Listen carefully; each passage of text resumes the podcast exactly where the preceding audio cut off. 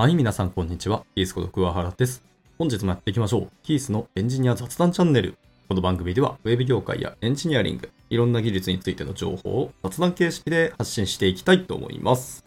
で、今日はですけども、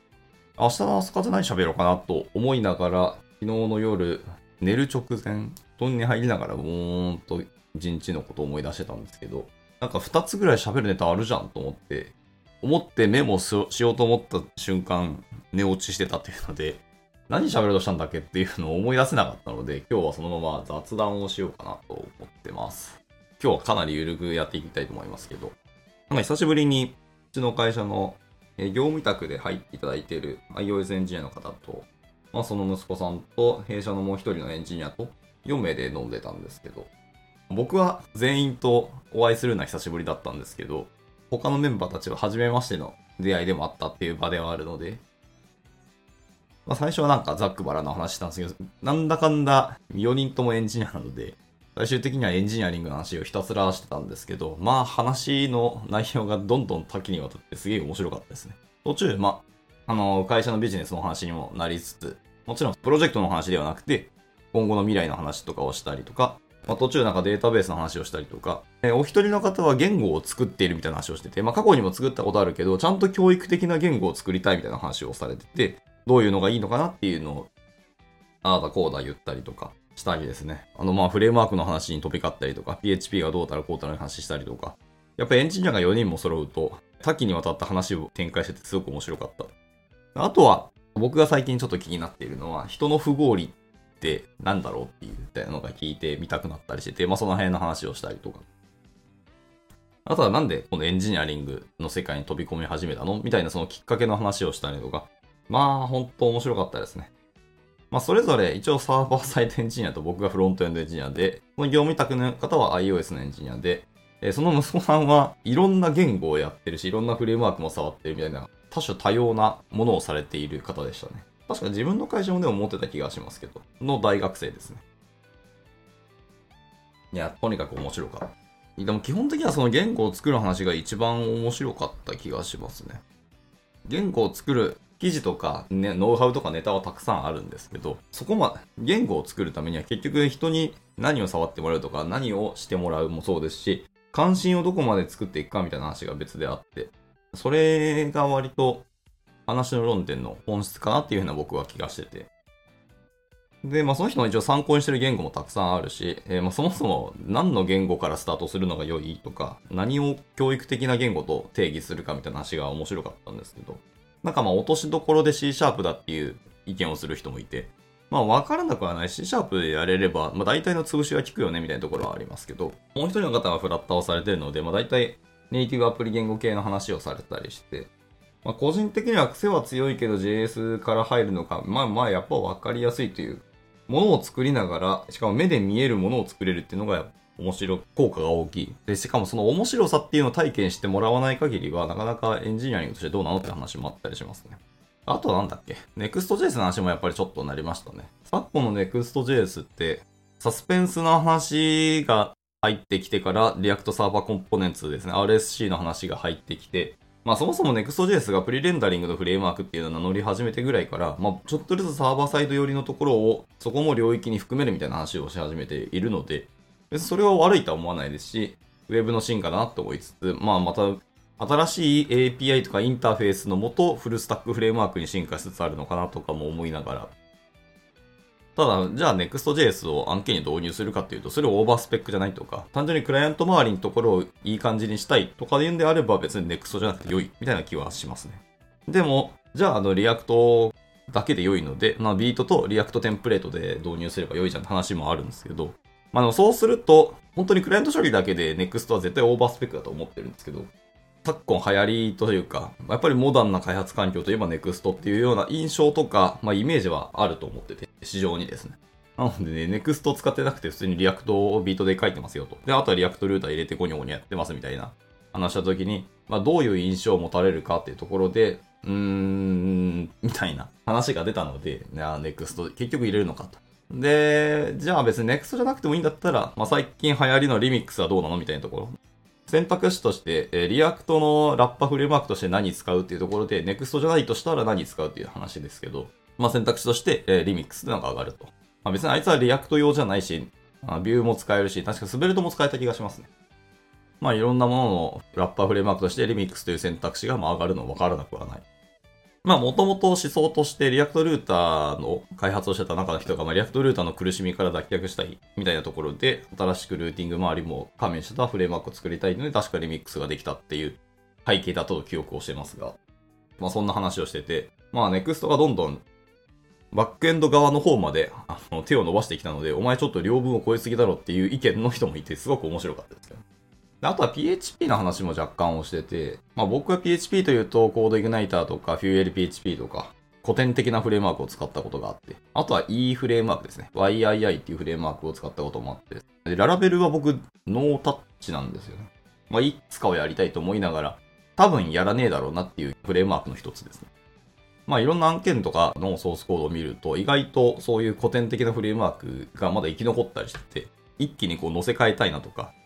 メンテナンスもされてなかったり、リリースするよっていう告知は出てたんですけど、いつまで経ってもリリースされないけどフレームワークたくさんあるじゃないですか。まあ、それの一つとしてフィュエルもあったし、コードイグナイトも昔バージョン4が出るって言って数年経ってやっと出たんかみたいな話はあったりするので、そういう古来からのフレームワークを使った案件のコードっていうのも、まあ、まだ現場にはいくらでもあるんだろうなと思いつつ、一方でそういう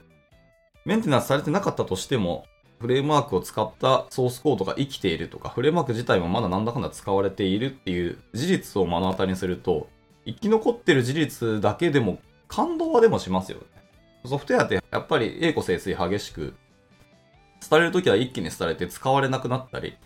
はい、乗せ替えられることもあるんですけど、まあ、メンテナンスをされていながら、あメンテナンスってそのシステムとかアプリケーションのメンテはされてます。ただ、中のまあソフトウェアとかアーキテクチャ、フレームワーク周りのところは置き換えをされてない。でもちゃんとビジネスとして生き残ってて、今も稼働しているっていうのは、それはある意味で感動してもいいかもしれないって思う、確かに思いました、もちろん良くはないと思います。エンジニア目線だと、もう古ければ古いほど、まあ、枯れていますけど、メンテナンスされてないっていうことは、セキュリティの脆弱の恐怖がありますし、まあ、今のニーズに沿った技術ではないというものもあるじゃないですか。API インターフェースとか、各種プラットフォームかの連携をするとなるときに、えー、古いものだと古いそのままの仕様通り書かなきゃいけなくなって、まあ、ペインがあるだろうなって話は絶対あると思います。まあまあでも言うてインターフェースはそんな仕様的なインターフェースはあんま変わらない気はしますのでね。インフラレイヤーまで近づいていけばいくほど、そんなドラスティックに仕様は変わらなくて、まあ、書き方とか見た目的なものとして乗っかるフレームワークの仕様の話が関わってくるので、まあ、そこの話は変わっても、やり取りの仕方は変わらないので、まあ、そんなにドラスティックな変化はないと思いますけど、はい。まず技術戦闘として古いものが抜き続けるっていうのはどうなのっていう視点はありつつも生きているっていう感動はあって、そういうお話はあるなと思いつつ、でもまあ、乗せ替えたいよねっていうのはあります。ただまあ乗せ替えるにはそれだけのコストがかかるし、まあお金を生まないタスクではあるので、なかなか意思決定されづらいよねっていうのはあります。お金を生まないんですけど、お金を失う可能性がガンガンに乗っかってくるものをメンテするっていうのは、まあやっぱりよろしくないのでビジネス的にはそこはしっかりやっていきたいですねって。どっかで痛みを伴わなきゃいけないコストを払うっていうのは会社としては正しい話なので、まあそういう意思決定とかエイアでビジネスサイドのところに話を持っていける人ってのはやはり必要で、そういう意味で CTO とかのポジションがいるっていうのは大事なんだなっていうのはつくづく感じますよね。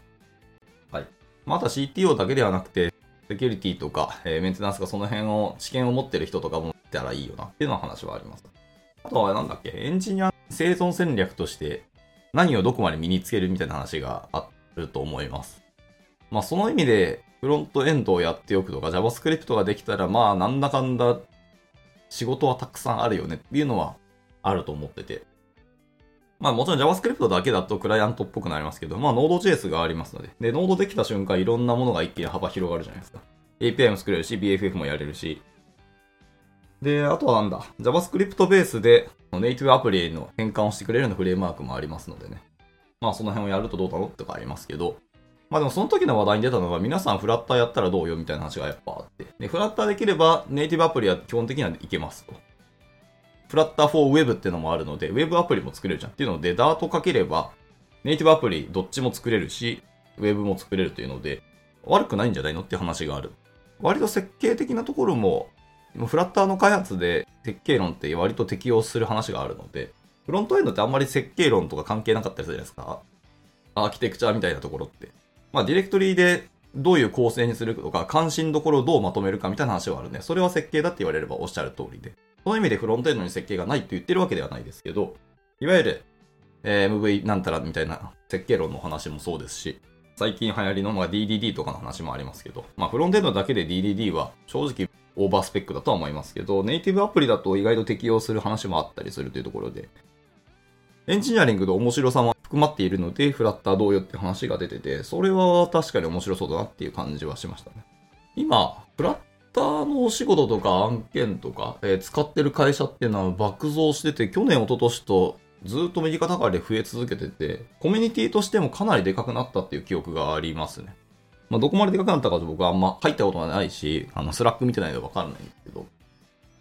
まあ、 Discord とか Slack のコミュニティの参加数とかもかなり増えてるっていう話を聞いているので、まあ、あとは採用文脈でいくと、採用している身としては、まあ、学生さんでやったことある技術って、まあ、何度も言ってますけど、Python とフラッター、まあ、あとはまあ、フラッターで付随した Firebase 周りとかはかなり増えましたかね。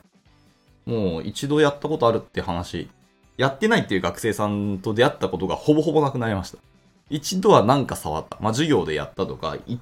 旦チュートリアルとかゲットスタディとだけ手な動かしてみて、あ、こんな感じなのねっていう使ったことはありますみたいな学生さんは大量に増えたなっていうのはあります。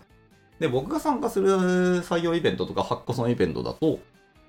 まあ、チャット GPT の API とか、あと、ジェミニーがほんと増えましたかね。この辺やって何かしら使ってみるというのは AI を活用したアプリケーションでやったことあるみたいな学生さんも爆増していて、LLM の人気はすげえんだなと思いますが、まあ、そのままそっちのお仕事をしていくってなったら、意外と地味な仕事だったり、ひたすらデート抽出したり、モデリングの話ばっかりするので、地味なことを淡々とやるのが楽しいですかっていう話は別であるんですけど、まあでもそっちの需要があるって話をしてて、まあちょっと会社名出すとあれですけど、まあレイヤー X さんとかは今すごい人気なんだろうなっていう感触はあります。今のホットな話題と彼らの持っている専門領域っていうのがマッチしているので、今レイヤー X さん激アツだろうなっていう印象は個人的にあります。まあまあ、そんな感じのお話を4人でワイワイやってました。まあ採用の話は基本してなかったですけど、基本技術のお話で、レイヤーがちょっと下がる話も結構多かったですね。レイヤー下がると僕はあんまついていけなかったんですけど、いやーなかなか人間の関心どころと技術の話とビジネス戦略と生存戦略か。エンジニアの生存戦略の話を4人でワイワイしてて、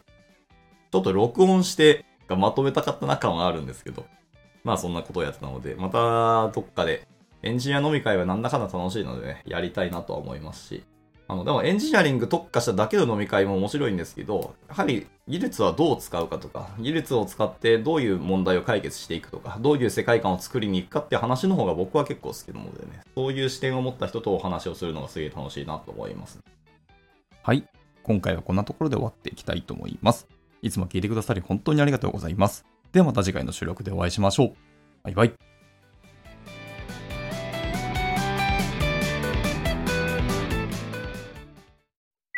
And now, a short commercial break. 現在、エンジニアの採用にお困りではありませんか？候補者とのマッチ率を高めたい、辞退率を下げたいという課題がある場合、ポッドキャストの活用がおすすめです。音声だからこそ伝えられる深い情報で、候補者の興味関心を高めることができます。株式会社ピトパでは、企業の採用広報に役立つポッドキャスト作りをサポートしています。気になる方は、カタカナでピトパと検索し、X またはホームページのお問い合わせより、ぜひご連絡ください。